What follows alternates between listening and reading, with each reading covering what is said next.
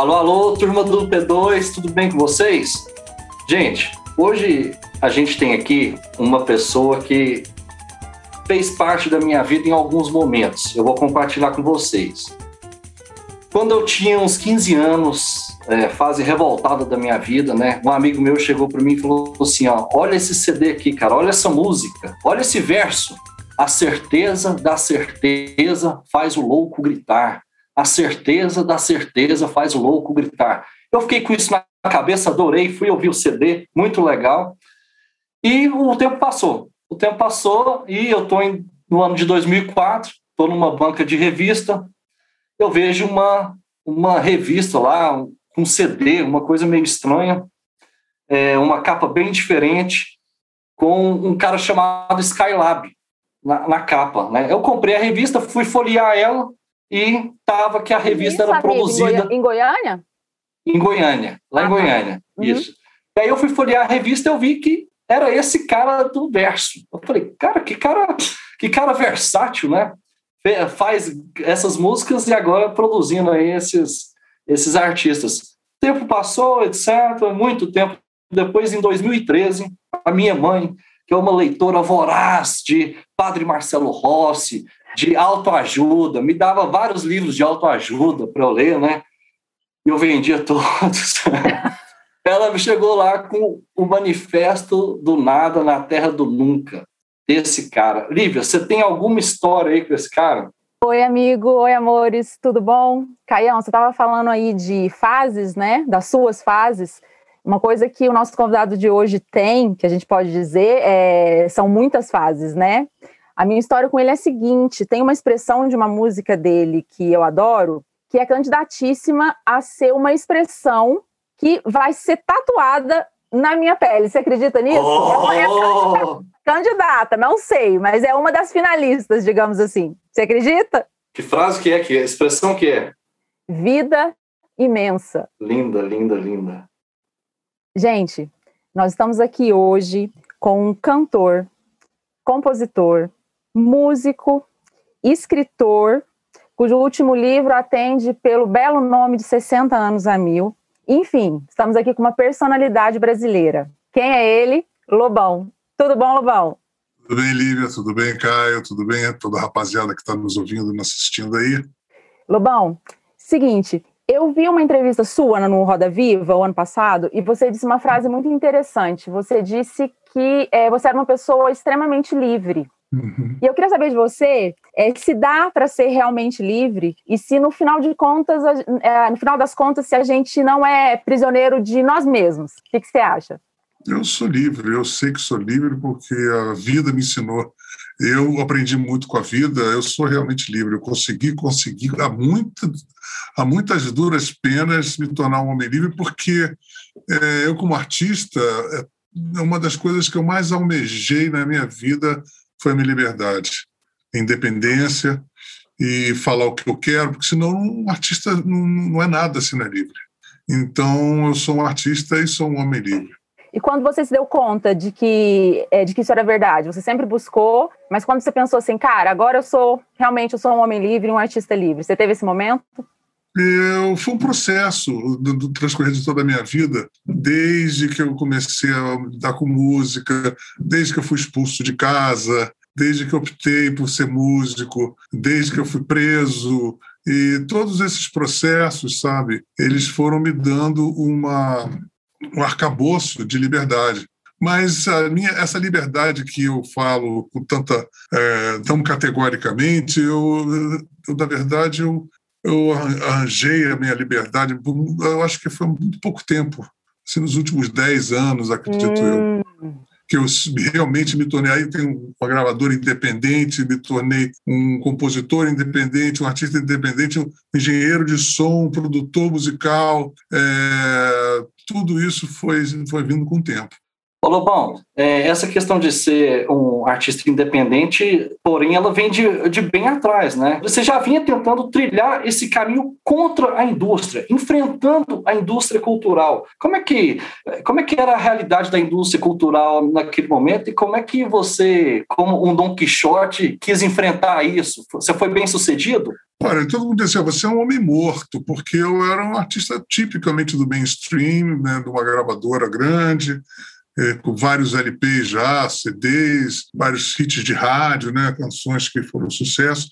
E eu acabei jogando isso para o alto. E em 98 eu inventei o Universo Paralelo. Uhum. E a partir de 99 eu fiz o meu primeiro disco realmente do Universo Paralelo, que foi A Vida é Doce, que foi consagrado como um dos 50 maiores discos da MPB de todos os tempos, pelos, pela crítica e tudo mais. E quer dizer, foi ali que comecei a crescer. Então é engraçado que a minha trajetória como artista, eu tenho uma trajetória assim, de, de mais de 30 hits dos anos 80, quando, é, na verdade, meus principais momentos de, de, de, de, de como compositor, como produtor, como músico, são logo depois desse período de, de muita é, exposição, muita rádio. Quer dizer, a Vida Doce nunca teve nenhuma exposição grande, é, nenhum disco depois desses teve, mas, no entanto, eu faço shows, todo mundo canta, sem ter tocado no rádio, então eu me considero uma pessoa vitoriosa, assim, porque todo mundo secou minha pimenteira, todo mundo achou que eu ia estava morto, e realmente não havia um outro exemplo de alguém que saiu do mainstream com a bagagem que eu tinha uhum. e se uhum. reinventar como um artista independente, sem tocar em rádio, sem nada, e você nascer de novo, né? Então, eu sou muito grato com o destino, com a sorte, com o meu ímpeto de liberdade, né? Porque foi isso que me jogou nessa, nessa onda. Lobão, vamos voltar um pouquinho. Eu vi uma frase uma vez do, do Caetano que ele disse que você foi o único da sua geração é, do rock dos anos 80 que problematizou a sua própria geração e que você continuaria fazendo isso. Você concorda com, com essa frase do Caetano? Concordo, eu problematizei tudo, eu problematizo tudo. Mas você foi o único da sua geração? Com toda certeza. Eu fui o maior crítico da minha geração e fui o maior crítico da MPB também. Uhum. Né? Eu fui o primeiro a, a, a, enfrentar, muito mais conceitualmente, porque eu pensava assim, se as pessoas são intocáveis, independente da qualidade delas, eu vou, vou cutucar elas, entendeu? É, eu vou porque é necessário, porque nós somos um coronelato, etc. E, tal, e dentro da música a gente não se é, não é uma exceção, entendeu? Então é um coronelato uhum. em todos os lugares. Então a gente faz parte de uma pessoa que tem esse ímpeto de liberdade cutucar também os monstros sagrados, assim como foi com a minha geração inteira.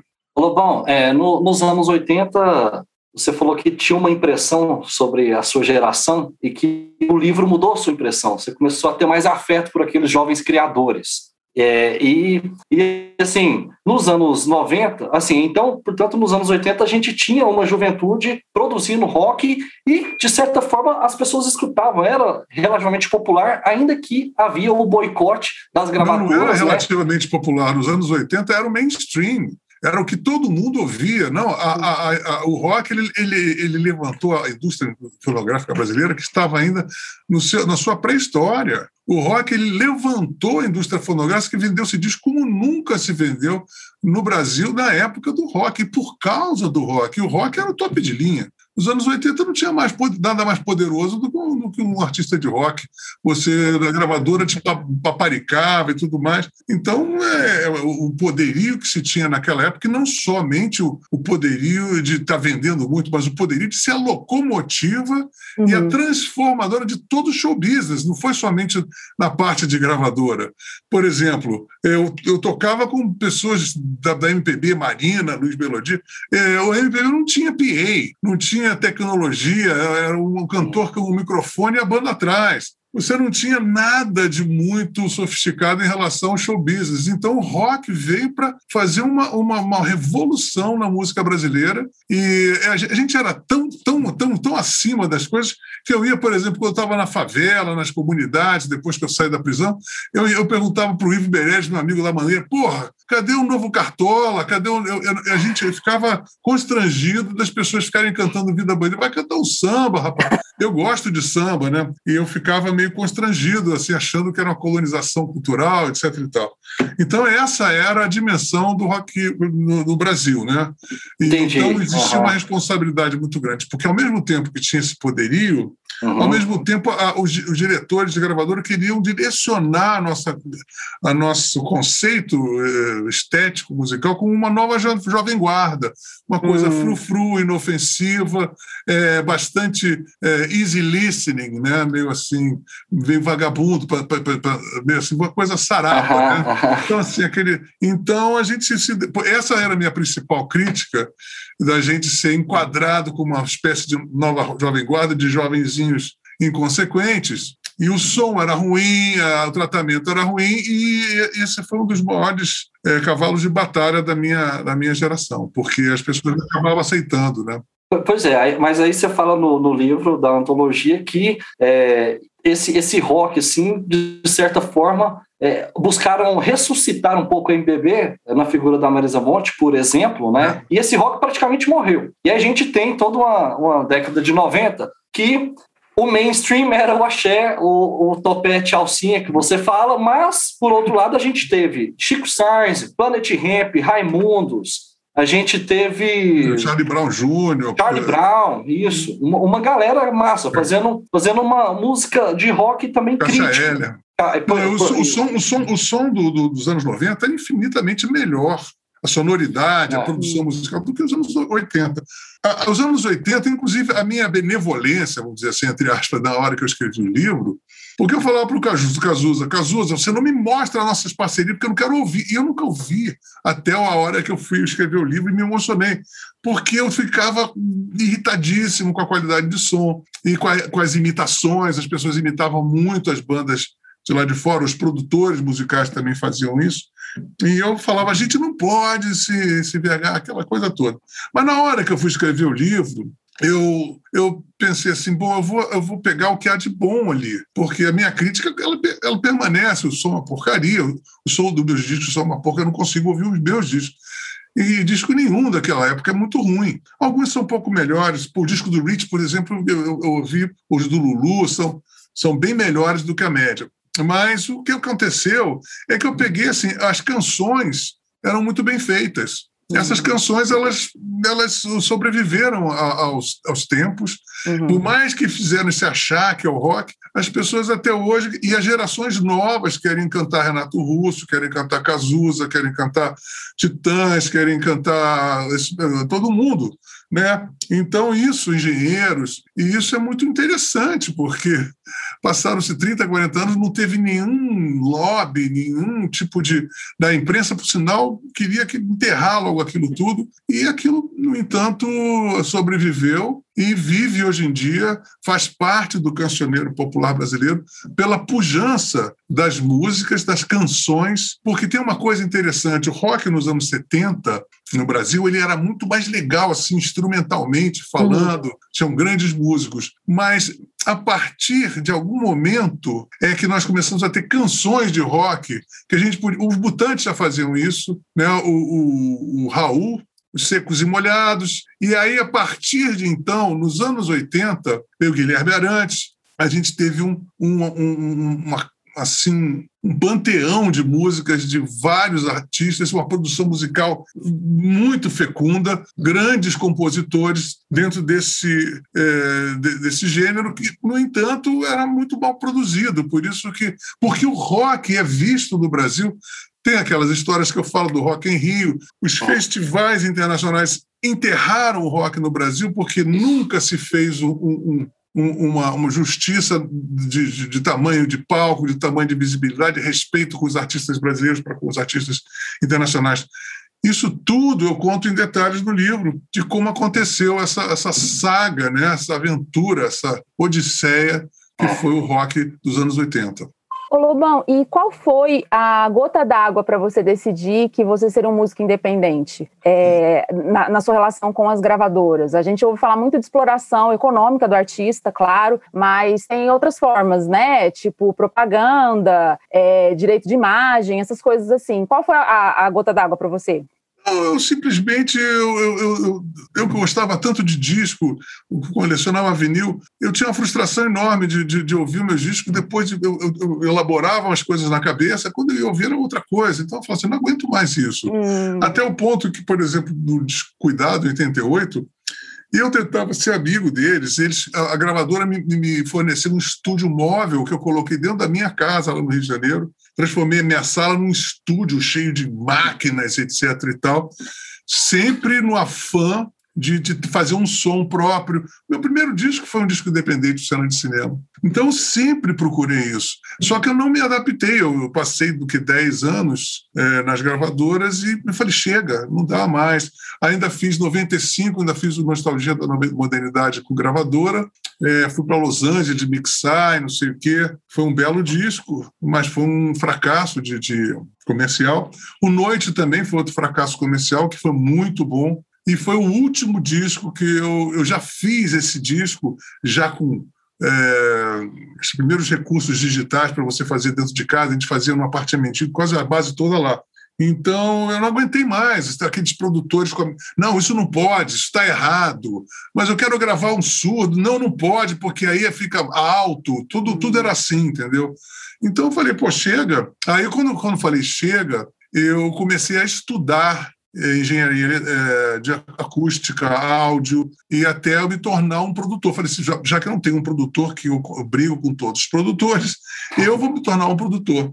E foi o que aconteceu a partir do ano do, dos anos 2000, em que eu começo a mexer realmente em computador, Pro Tools e não sei o quê, e começo a produzir meus próprios, próprios discos, começa a me arvorar a tocar outros instrumentos, a tocar piano, tocar órgão, a tocar uhum. baixo, tocar violão clássico, tocar guitarra, harpa e me tornar um multi-instrumentista também. Então, isso tudo veio é, nos últimos 15 anos, onde realmente eu consegui tudo isso. E aí uhum. sim, eu posso hoje em dia produzir uma música como eu produzi o Bunda Suja na semana passada. Tive um insight numa hora como essa, no café, falei, vou fazer, escrevi, dois dias eu gravei e no dia seguinte estava em todas as plataformas digitais. Isso bunda é, suja, galera. Escutem bunda suja, pessoal. Não, e bunda suja já foi. É, no segundo dia já estava é, é nos 200 mais tocados de todo o Brasil, estava em 50 lugar, sem tocar em rádios. Poxa, tô achando ótimo. As, as, canções de quarentena, eu lanço uma música, vai para os 200 do, do Spotify, para os 200 do iTunes. Hoje foi lançado Disparada, linda, ficou linda. Ah, ficou linda. Exatamente, é. Tá Exatamente, eu tô adorando fazer isso. Então a gente lança, a gente produz e lança, produz e lança. Então isso, isso para mim é, é, a verdadeira sensação de liberdade. Ô Lobão, você tem algumas críticas em relação à arte brasileira. É, eu vou falar dois aspectos talvez gerais, você me complementa, corrige, etc. Né? Um é talvez a falta dos artistas em em inovar mais é, e não querer ficar buscando sempre aquela raiz que está ali, tocando sempre aquele samba raiz, etc. E parece que, não, que é muito fechado, pouco arejado e sem querer inovar. É, eu acho que você fala por, por um lado. E a outra é que o Brasil é um país extremamente violento, né? A gente, a gente tem 70 mil assassinatos por ano, etc. Foi constituído historicamente a base é muito violenta de estupros, etc., roubo, pererê. E a nossa música mais consagrada, assim, que a gente tem mais orgulho, é o barquinho, o violão, o, o, o pato, aquela coisa assim, bossa novesca. O é, que, que é a arte brasileira você acha que ela precisa ter para ela assim, se, ser brasileira mesmo, real? Olha, eu, eu fazendo esse, esse disco que eu estou fazendo, Canções de Quarentena, eu estou hum. englobando 30 músicas Cada uma, assim, eu peguei o trem azul, agora eu gravei aquela do Newton César, Receba as flores que lhe dou. Ah, eu, não eu gravei é, essa música. Então tem todos os tipos, tem música do Nordeste, música do Sul, do Sudeste, samba. Eu gravei Benito de Paula, Retalhos de Cetim, aí gravei também Tarde em Itapuã, que ainda não saiu, Cais, do Wilton. Estou gravando, assim, gravei do Caetano e do, do, do Gil, gravei do Chico, enfim, é, fiz, gravei Sérgio Reis, Zé, Zé Ramalho, todo, assim, um monte de gente, né? É, então, é, mostrando que realmente a música brasileira é riquíssima, com todo esse miserê, com toda essa loucura, nós temos uma gama, é, desde o estético ao ideológico, você tem artistas de esquerda, de direita, com vários tipos de ideologia, de vários tipos de geografia, e você tem uma, uma riqueza incrível na música brasileira. O problema é a produção musical é, é vagabunda. Vocês sabiam que na, na, teve um, um, simpósio aí de produtores musicais do mundo todo, foi, foi declarado que o Brasil tem a pior sonoridade de plataforma do mundo, de disco, de CD, de, de, de tudo. O som é uma porcaria. Você vai para o Paquistão, o som é melhor do que o do Brasil. Está entendendo? Então, isso daí e tem a coisa da neofobia, em que, uh, geralmente, eu, eu quando to, eu toco choro, por exemplo, aí você vai compor um choro novo, as pessoas não, não querem, não, choro está pronto. Então, o que acontece? A, a, vira, toda, toda a música brasileira tende a virar uma língua morta. Então, uhum. a bossa nova não mexe porque aquilo é uma pena. Aí, quando você toca hoje em dia a bossa nova, você já parece que está nos anos 50, nos anos 60. O, choro parece que está nos anos 30. Por quê? Porque se congelaram, né? viram coisas que são. A MPB, que virou uma coisa abstrata, mas assim, a MPB é tropicália, é uma mistura, aquela coisa depois dos anos 70, Elis Regina. Os, os cantores, artistas de MPB das últimas duas décadas são, emulam, né, ficam querendo imitar o Caetano, o Gil, todo mundo. Toda cantora vem com o cabelo enroladinho, com uma, uma florzinha, aquela coisa meio esquisitona para poder querer, sabe? Então, é, as pessoas tinham que se, assim, e, e, e, o que eu faço nesse disco é mostrar assim, olha, eu conheço, eu critico, mas eu amo isso. Agora, quando eu faço, por exemplo, de disparada, eu, eu, eu não quis mexer muito na estrutura dela. Era completamente diferente. No entanto, você ouve, parece que, que tem aquela força, mas é em outro tom, é, outro, é, é outra coisa. Eu acho que essa maneira de você poder lidar com autoridade, respeito e autoridade, as pessoas não autoridade e, e não têm respeito, mas se, se, são subservientes. Assim, não, eu nunca vou, vou você não consegue dialogar com os seus artistas, porque as pessoas acham que o cara é um gênio, não pode, não pode mexer e fica aquela porcaria. Você tem que ter coragem, tem que ter impetuosidade para você chegar e mexer nos repertórios e querer alterar isso, alterar isso, como se você estivesse conversando com a alma daquela pessoa que criou a música. E você criar o seu próprio estilo é, dialogando com todas essas informações culturais que você tem, no entanto, preservando a sua identidade pessoal, seu DNA, que também as pessoas não, não se tocam para isso. Lobão, falando é, em visceralidade musical, mas pra, passando para a sua visceralidade pessoal, assim, você tem, é, com esse pessoal da MPB, você tem um relacionamento de, digamos assim, de amor e briga, e você acabou de falar, ah, eu, aí eu li o livro e eu percebi como eu amo essas pessoas. Teve a sua carta que você escreveu pro, acho que em 2016, né, pro Gil, pro, pro Caetano e pro, e pro Chico Buarque. Eu queria saber, assim, é, o quanto disso é incontrolável. Tipo assim, eu sou assim, eu, eu pego e, e, falei, entendeu? Não, não tem nada disso. Não, de, de, peraí, deixa eu só terminar. O quanto disso é, é, tipo, racionalizado, olha, eu preciso falar isso. E o quanto disso é um pouco de charme, porque é um pouco charmoso também, né? Aquela pessoa que vai lá, briga não, com você. Não, eu, eu, eu, eu quero ensinar as pessoas como você pode criticar se é uma pessoa ah. que você gosta, uhum. você pode criticar. Cara, olha, eu não estou concordando com você. Mas as pessoas acham que você, ao criticar, você tem que ter ódio, você tem que detestar tudo na pessoa. Não, nunca é mais feio, perdoar, ele é né? é chato, ele é burro, ele é fedorento, ele não faz música direito. Nada pode ser bom. Então você não pode ter um mínimo de complexidade, de gostar, de admirar a pessoa, não concordar com uma série de coisas, sabe? E, e esse tipo de aspecto é impossível na vida brasileira, em qual qualquer situação, é, uhum. é, não só na musical. Por exemplo, o Aldir Blanc. A gente se sacaneava muito. A gente estava lá no Rio, ô, seu roqueiro de bosta. Eu falei, você aquela música, salve, por que, ele pode? Vou regravar a música do Aldir, sabe? Mas é aquela coisa que você fala porque você é realmente um bode, sabe? Como as músicas que eu falei, elas são mal gravadas, mas são boas. Então uhum. tá, você tem essa essa, essa, essa complexidade, né, tridimensionalidade, em que as pessoas. E outra coisa, quando começaram a, a, a, pegar no pé do Caetano, chamar o, pé de, o, o pedófilo, uhum eu vou defendê-lo, porque isso está errado, não pode ser assim, entendeu? É, eu, assim, eu, eu, tenho mil arestas com o Caetano, mas ele é um grande artista, o Gil é um grande artista, os Chicos são, são grandes artistas. Agora, eu acredito numa série de críticas que eu fiz são pertinentes, entendeu? Existe uma coisa que talvez nem parta deles, mas é uhum. justamente esse entorno que fica bajulando e bajulando e bajulando, é, fica essa, esse marasmo, as pessoas não conseguem fazer coisas novas, fica todo mundo só imitando as, as bordas do mingau, tá entendendo? E, e, o fundo ninguém vai. Então é muito simples, né? E também foi um exercício de provocação a eles. Quando eu fiz a carta, dizendo assim: ó, agora eu estou por cima da carta seca. Agora vocês vão, vocês vão dizer não, vai pegar mal para vocês. Se, não, se, se, as pessoas não notarem, eu estava jogando um, num tempo histórico, eu não estava levando em consideração o que as pessoas dizem: ah, esse cara é maluco, ah, o cara arregou para um monte de coisa sabe? E até pessoas inteligentes vieram com esse papo, ah, você arregou pro cara. Eu falei, amigo, meu tempo é outro, não tô nem aí, sabe? Então é, é mais ou menos por aí. Eu quero mostrar que é necessário e é humano você poder ter várias arestas de relacionamento. A gente, quando tem amigos, a gente sabe que a gente tem nossos lados chatos, tem lados. Se a gente não maturar nada, a gente não vai, a gente vai encontrar ninguém que seja um, uma coisa absolutamente ideal do que você tem. Você não vai ter um amigo, você não vai ter uma namorada, não vai ter um namorado, não vai ter nada, porque tudo tem que ser perfeito, do jeito. As coisas não são assim.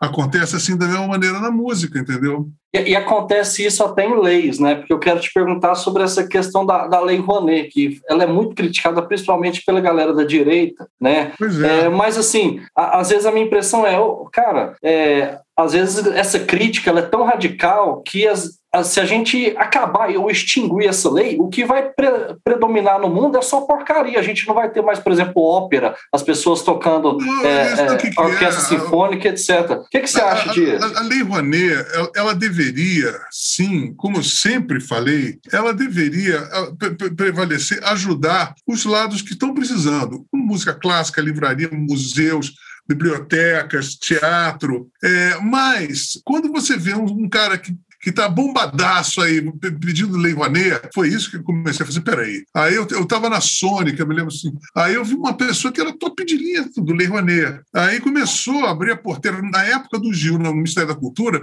abriu a porteira para grandes artistas, a partir dali, né? Grandes artistas começaram a, a, E é o que é pior, porque se você vai fazer uma concorrência, o cara que vai dar dinheiro vai dar dinheiro para Maria Bethânia, não vai dar dinheiro para uma pessoa que está fazendo um trabalho de, inicial. Então, este é o, o, o arcabouço, o, o, o, centro da minha crítica, tá entendendo? Agora, é, todo o artista que está começando, o artista, por exemplo, nessa pandemia, você precisa ajudar artistas, você precisa ajudar é, uma, uma, série de compositores, você precisa ajudar pessoal de trabalho que trabalha na, na, na estrada, uhum. produtores, contra-regras, roads, é, iluminadores, técnicos de som, essas pessoas estão paradas, entendeu? Então, a, essa lei deveria ser um, um, uma, como se fosse uma suspensão inteligente no carro, ela ir no lugar, ajudar aqui, ajudar ali, poder fazer planos. Agora as pessoas precisam de ajuda, vários artistas precisam de ajuda, todos nós precisamos de ajuda agora.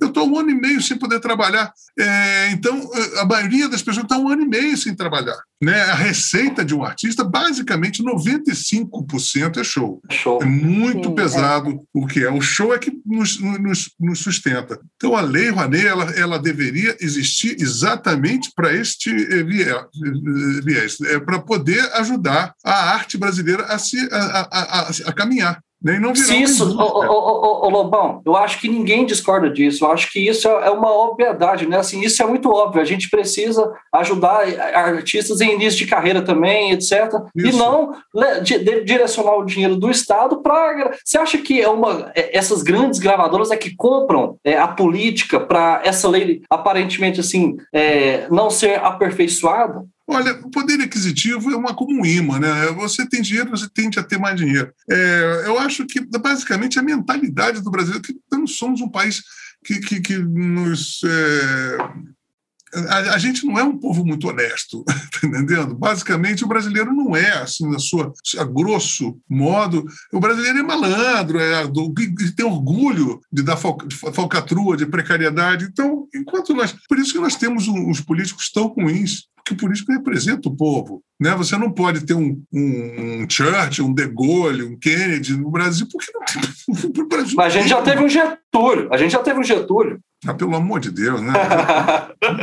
é, eu estou falando sério. Nós, nós, nós, já tivemos outrora é, o Juscelino, o Lacerda, pessoas gabaritadas, que você podia não concordar com as, com as ideologias do cidadão, mas tinha um pessoa, o Ulisses Guimarães, né? É, o Covas, o Mário Covas, pessoas que eram um estadio, o próprio Fernando Henrique, é, sabe, com todos os defeitos que eu, eu discordo dele, ele, ele, ele, ele foi um presidente muito, não só como presidente, como ministro da Fazenda do Itamar, né?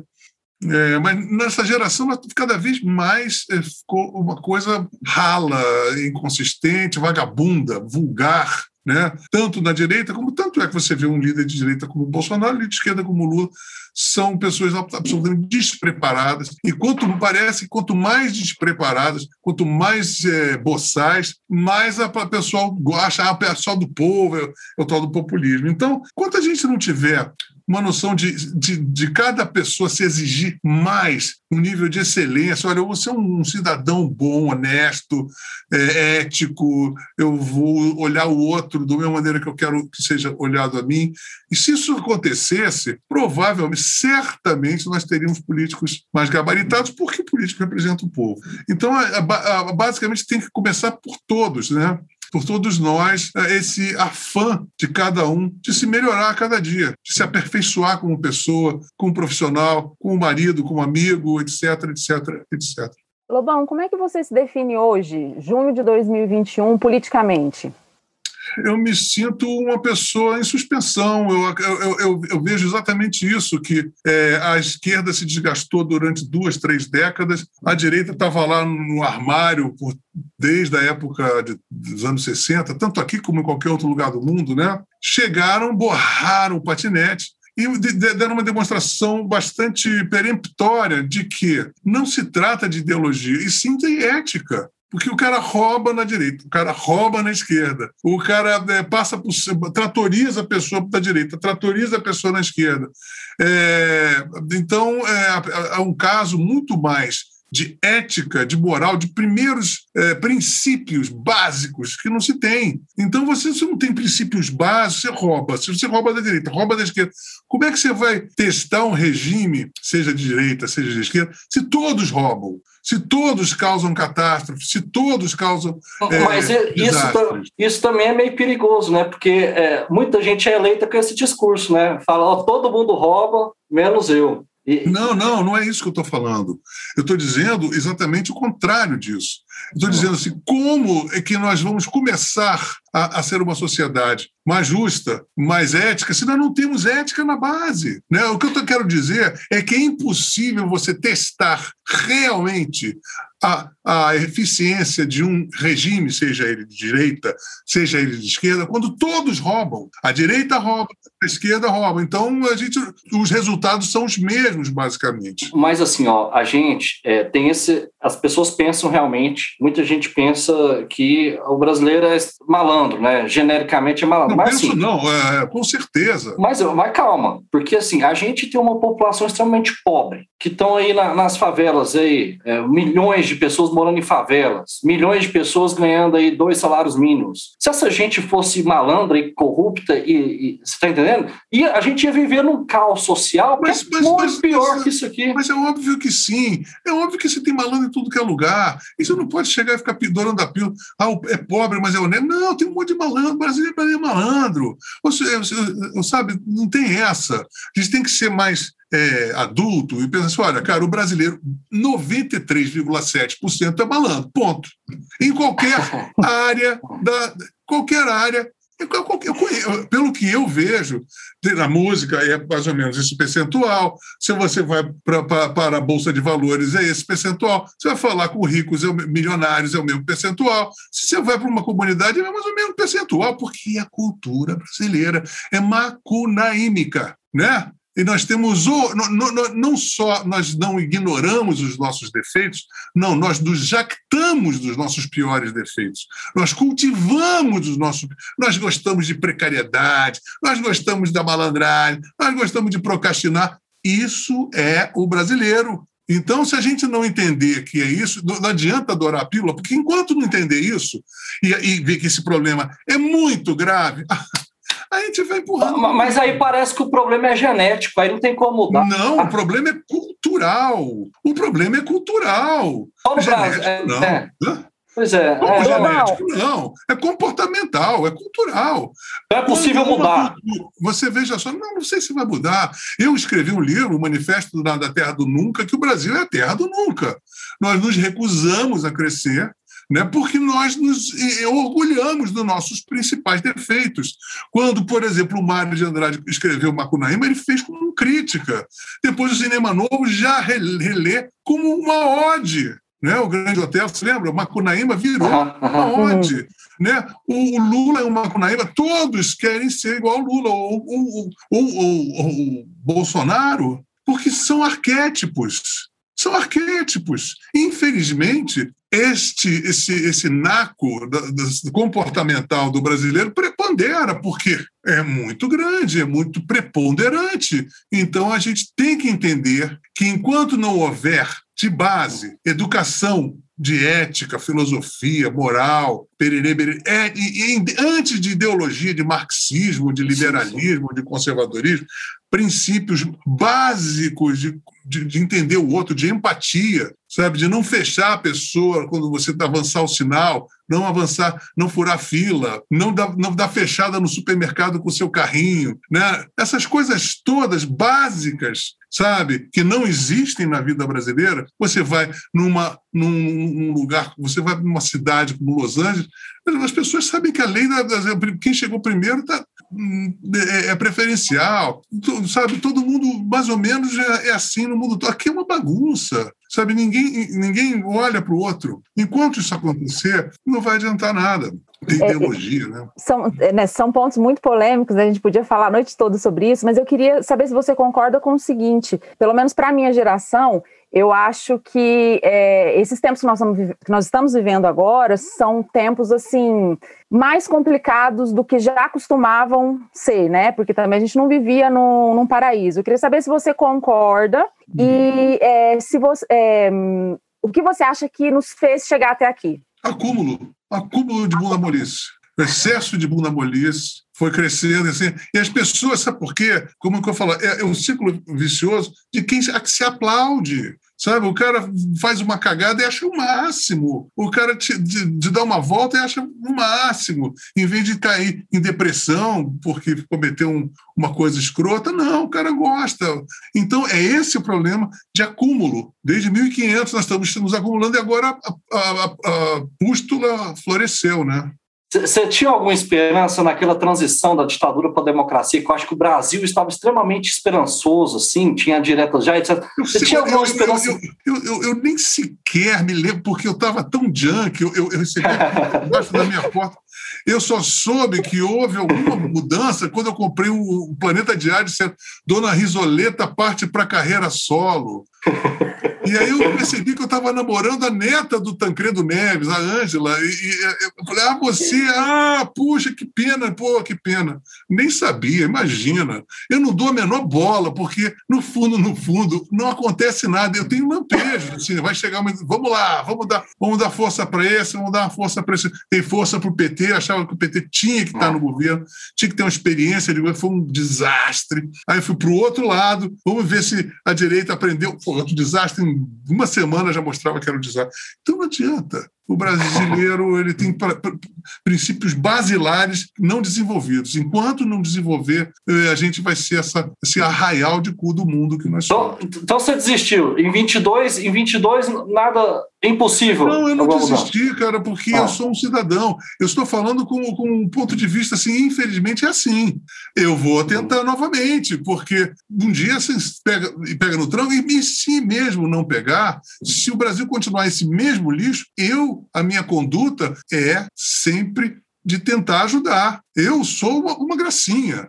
sabe? Eu me olho e falo, olha, eu estou super ok comigo, entendeu? Mas você vai tentar ficar como, Lobão, dessa vez? Você acha que você vai, é, para 2022, você não sabe ainda, você está pensando numa atuação sua, independente de, de lado ou mesmo completamente... Não sei, a gente tem que, primeira coisa, do, primeiro ponto, não se deve, eh, de maneira nenhuma, cogitar a possibilidade de o Lula ou o Bolsonaro voltar ao poder. Ponto. Esse é o primeiro, é aquela coisa. No Brasil, você não vota no cara, você vota contra aquele que você não quer que vá para o poder. Nesse caso, tem dois. Dois caras que não podem, de maneira nenhuma, voltar ao poder. Nem o Bolsonaro, se chegar até lá, e nem o Lula. O Lula conta com o Bolsonaro chegando até lá, porque se ele também for empichado agora, o Lula também vai, vai, vai cair muito. Então é uma, uma coisa de urubu, né? Então a gente tem que esperar isso, primeiro, tentar de todas as maneiras minar né, é, é, esses dois caras, para ver o que sobra. Porque qualquer um que vier, por menos que eu venha a gostar, vai ser a pessoa que eu vou votar. Lobão, é, é, pensando aqui, eu queria te pedir uma opinião sobre uma banda, porque assim, ó, é, nos anos 80, bem resumido, é isso, essa juventude, essa efervescência do rock and roll, é, enfim, popular, né? Uma música para pular brasileira. Seu, seu parceiro falava isso, é, o Júlio, é música para pular brasileira. Não, é... o rock não era música para pular, era uma música ah. cabeça, era uma música para pensar. Você, você ouvia Renato Russo, você ouvia Binho, é, é. você, não, você não era pular. Para pular eram as frenéticas, era discoteca, né? era dancing Mas não, rock não era música para pular, nunca foi, inclusive nem aqui, nem na China. O rock é para dançar, se for para dançar, ou para se expressar, mas ele é basicamente para você entender o mundo. O rock é o rock para entender. Gostei, é, é, é porque assim a gente eu tá, não seria essa... nada se não for. O rock ele me ensinou a gostar de filosofia, a, de, a, a, de, a música clássica, tudo, tudo, literatura, tudo o que me ensinou foi o rock. Por que, que você fala no, que o rock errou e outra música que o Caetano faz para você, ele fala que o rock acertou? Porque é um belo trocadilho, antes de tudo, né? é legal. E o rock, e, e aquela coisa, o, o, o, rock erra muito. Tem gente que o rock diz que o rock morreu, sabe? São, são, o rock se autocritica muito, o que é muito saudável. E eu, e eu como, como tal, assim como o ataco, assim o defendo e faço isso para o rock, faço isso para MPB, faço isso comigo, faço isso com qualquer pessoa. A vida é tá, assim. Tá, entendi. Não, mas assim, então tá, só fazendo essa transição. Então, beleza, uma música consciente mesmo que é, marcou aqu aquele tempo e tem marcado até hoje. A gente quer ouvir, a gente cada vez mais tem buscado o rock dos, dos anos 80, né, para escutar. Aí teve os anos 90 que foi pagodão, axé e, por outro lado, esse rock, é, esse rock que eu falei, de, de Charlie Brown, a Planet Ramp, etc. Enfim, para os anos 2000. Anos 2000 tem a questão do, de você começar a lançar essa, a outra coisa e vários artistas independentes geração incrível ali que foi também cortada, né? Você percebeu. Isso. Uma geração que a gente teve aqueles festivais em Goiânia, é, do é, Bananada. Ali, o que aconteceu é que houve um, eles tomaram conta ali, né? É um outro grupo que é sub, subalterno à Tropicália, aquele o Procure uhum. Saber, né, tomou conta de tudo isso, né? E a Lei ah. Rouanet, os ministérios da cultura ficaram todos justamente na, na gestão do próprio Gil. Né? Entendi. E, Aí... e ali aquele, aquela turma toda que começou Cachorro Grande, Bombojó, ah, uhum. Condenado, uma turma incrível, desapareceu, né? Mas assim, aí tem um, tem, um, tem um escritor que ele, que ele critica a arte dos anos 2000, é, principalmente da perspectiva da falta de crítica. Ele chama a cultura que a gente viveu, principalmente nesse período de crescimento econômico, as pessoas iam consumir, o, o Brasil estava aparecendo lá na capa das revistas mundiais, etc. Ele falou que a cultura produzida nesse tempo foi uma cultura anticrítica, é, sobretudo. Não acredito, não concordo. Não acredita? O rap, o rap veio aí, sabe, o, é, Racionais, imagina, a cultura, não, isso, isso é uma coisa muito... É, parcial, assim. Não, não. A gente é, eu não concordo também, não. Acho impossível não ter arte crítica num país desse tamanho. Imagina, imagina. Não, não, não. Depois você viu o Gabriel Pensador, que era hum. que ia matar o presidente. Não, não, não, não, acho que vocês não são tanto assim, não. Acho que é, é, o, o, cenário é, é mais frufru é, por uma questão, inclusive, o próprio o mundo ficou assim. Né? É, houve uma floração de, de boys band, o K-pop, uhum. é, as coisas ficaram mais assim, né? né? Ficou mais circense a parada, né? Uhum. Ou você para o thrash metal, que era uma coisa só performática, de raiva, mas também não, né, já é apenas um, quase um esgarro, um cacoete comportamental. Mas eu acho que isso aí são as coisas que vão acontecendo. E a gente tem noção. É, olha, eu, eu, me lembro quando eu era comprador de disco, de, de 60 e poucos até 70 e tantos, que foi a época que eu comprei muitos discos, eu sabia que eu estava vivendo a época de ouro do rock, sabe? Do rock mundial, sabe? Jimi Hendrix, James Joplin, Beatles, Rolling Stone, sabe? Eu sabia que eu estava indo para pra, as lojas de discos comprar outros discos, eu sabia que eu estava... Olha, isso não vai durar muito sabe? E aí veio a discoteca, eu falei, acabou. Foi a primeira vez que eu achei que era o fim do mundo, foi quando comecei a ouvir a discoteca. Falei, ah, meu Deus, acabou. Então, essas coisas, aí voltou, nos anos 80, o rock veio no Brasil, foi essa época. Então, tem ciclos, né? Eu acho que esses ciclos é, tendem, daqui a pouco alguma coisa vai acontecer, sabe? É, eu, eu, eu, não tenho essa ansiedade, porque é, é a ordem natural das coisas. Vai acontecer de outra maneira, mas com algum tipo de força, com algum tipo de característica. Você já escutou Baiana System? Não. Depois você escuta que eu acho que tem uma inovação, buscando também a música baiana com rock, com assim, é uma coisa muito brasileira, nova, recente, que eu acho que ela vem para dar uma arejada nesse ambiente das daquele termo que você usa, da regressão. É, Reinvenção regressiva. Isso, isso, regressiva. perfeito, perfeito. pois é, pois é, legal, é bom saber, é bom saber, vou dar uma olhada. Isso, dá uma olhada. Lobão, a gente está quase terminando. Eu só queria saber como é que você fez para como, como é que você fez para não pirar nessa pandemia, além da, das canções de quarentena. Como é que você se virou? eu sou um ermitão, basicamente eu estou adorando isso. Eu estou adorando. Mudou muita coisa. Eu, eu, olha, eu normalmente eu me lembro quando às vezes eu me flagrava botando o nariz fora de casa, eu falava Passou-se dois meses, naturalmente eu não botava o nariz fora de casa, eu não ponho, não gosto. Agora, então, assim, pô, eu não preciso ir para o aeroporto, eu estou achando ótimo. às vezes eu saio, agora fui fazer um, programa com o meu querido Léo Gandela, foi lindo, maravilhoso, programa que vai, tocar, vai lá no canal Bicho. Mas olha, eu ficava assim, ah, meu Deus do céu, eu preciso voltar para casa, preciso voltar para casa, cara. Então, eu estou adorando, porque eu sou um homem de dentro para dentro eu sou, eu sou, um monastério, sabe? Assim, eu vivo tudo aqui na minha casa, meu mundo é todo aqui, meus livros, tudo que eu, que eu, que eu, que eu minhas alegrias todas estão aqui. Então só show. Porque tá fazendo falta, né? Show. É. Nada, eu faço cozinha, cozinho, adoro cozinhar, eu vou cozinhar, e depois eu fico pra cá, depois eu fico com a minha mulher, com as minhas gatinhas, aí vou agora vou aquecer minha vou ligar a lareira. Oh, beleza. Eu adoro, adoro, estou com a minha vida muito feliz. Ai, que bom. Caião, vamos chamar o Lobão para o nosso desafio? Momento Jânio Quadro.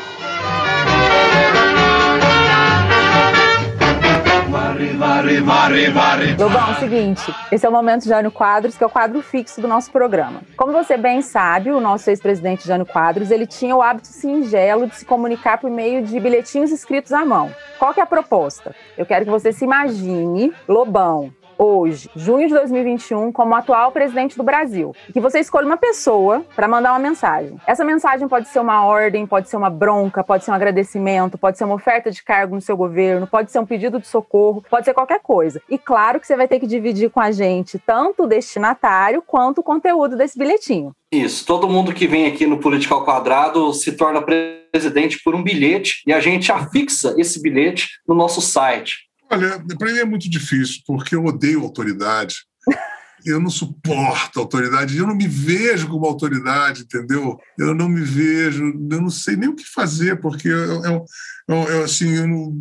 Eu não Manda tenho, um agradecimento. Hã? Renuncia, Lobão. Não. Eu renuncio. Eu, eu, eu, renuncio. Excelente ideia. Acabei de renunciar ao cargo e pô, escreva ao povo brasileiro, diga ao povo que eu não fico. O bilhete é o povo brasileiro. Mas, mas não, eu podia ter mudado pelo menos a lei Rouanet de renunciar, né? Mas não, não, eu não tenho como mudar com a lei Rouanet. Eu falei, eu, eu, eu, primeiro sou um péssimo administrador, imagino eu como funcionário público, eu, eu fico urticária só de imaginar, de terno, uma coisa que eu não consigo imaginar. De terno aqui em Brasília, viu? Ah, Aí é pior ainda. eu não fui em São Paulo, não. Não, não, nem, mas aí é muito urticária. Não, não, eu, eu, eu não gosto de, de pensar, nem, pens, nem pensando, nem pensamento. É, essa coisa da Lei Rouanet, eu prefiro muito mais produzir minhas músicas, sabe, com, do, com, do, do, do, jeito que eu tenho, do, jeito que eu posso, do que ficar me arvorando e ficar mudando coisas que eu não tenho capacidade. Certo. Lobão, muito obrigada. Eu te agradeço em nome de toda a equipe. Eu que agradeço, Lívia como o Germano falou em off, né, esse é o final do primeiro semestre de trabalho do, do Política ao Quadrado, e eu acho que a sua presença aqui é um grande estímulo para a gente continuar nessa estrada. E eu queria te falar uma coisa, é, a gente, eu pelo menos, né, sempre ouvia, assim, de você as pessoas falando, nossa, o Lobão, ele tem é, um espírito jovem, nossa, o Lobão, ele tem uma, uma energia muito grande, não sei se você ouve isso até hoje, né, mas assim, eu sempre ouvi isso. E assim, nesse, nessa semana de preparação, vendo vídeos antigos, antigos e vendo é, vídeos recentes, e agora olhando para você, infelizmente não estou olhando nos seus olhos direito, né? Mas estamos aqui. Uhum. E aí, olhando assim para você, eu percebi que, na verdade, é, essa sua energia ela vem dos seus olhos, porque você tem uma infância nos olhos. Ah, e eu é acho que é daí, e eu acho que é daí que vem os seus outros olhares de sagacidade, de rebeldia, e enfim. Então, assim, continue olhando assim, sendo polêmico. Um beijo. Um beijo, Lívia. Caio, valeu pela dica. Vou, vou, vou como é, é, é Baiana System. System. Baiana, Baiana System. Baiana System. Então. Lobão, ah. aproveitando, fala uma música que você gostaria, que você ama, a música da sua vida, para a gente adicionar na nossa playlist. A gente tem uma playlist com disparada, todos os convidados. O Jair Rodrigues é uma das músicas. Eu conheci São Paulo ao som de disparada dentro de um Cinca Jangada. Maravilha. Muito obrigado, Lobão. Falou, gente. Muito obrigado. Beijo, até, até, breve, se Deus quiser. Até, se Deus quiser. Obrigado. Tchau. É isso, pessoal. Eu critico, mas eu amo. É, essa é a frase marcante aí do programa do Grande Lobo, um grande artista e grande crítico que teve aqui. Adoramos o papo. Continuem nos seguindo nas redes sociais. A gente está no YouTube, a gente está no Instagram, a gente está no Twitter, Política ao 2, nas plataformas de streaming Política ao Quadrado. É isso. Um grande abraço. Beijo, gente. Política ao Quadrado é uma produção independente ao quadrado. Ajude a gente. Acesse apoia.se barra política ao 2. Apresentação de Lívia Carolina e Caio Barros. Técnica e vídeo, Cauê Pinto. Edição e mixagem, Bruno Rossetti. Produção, Germano Neto. Eu.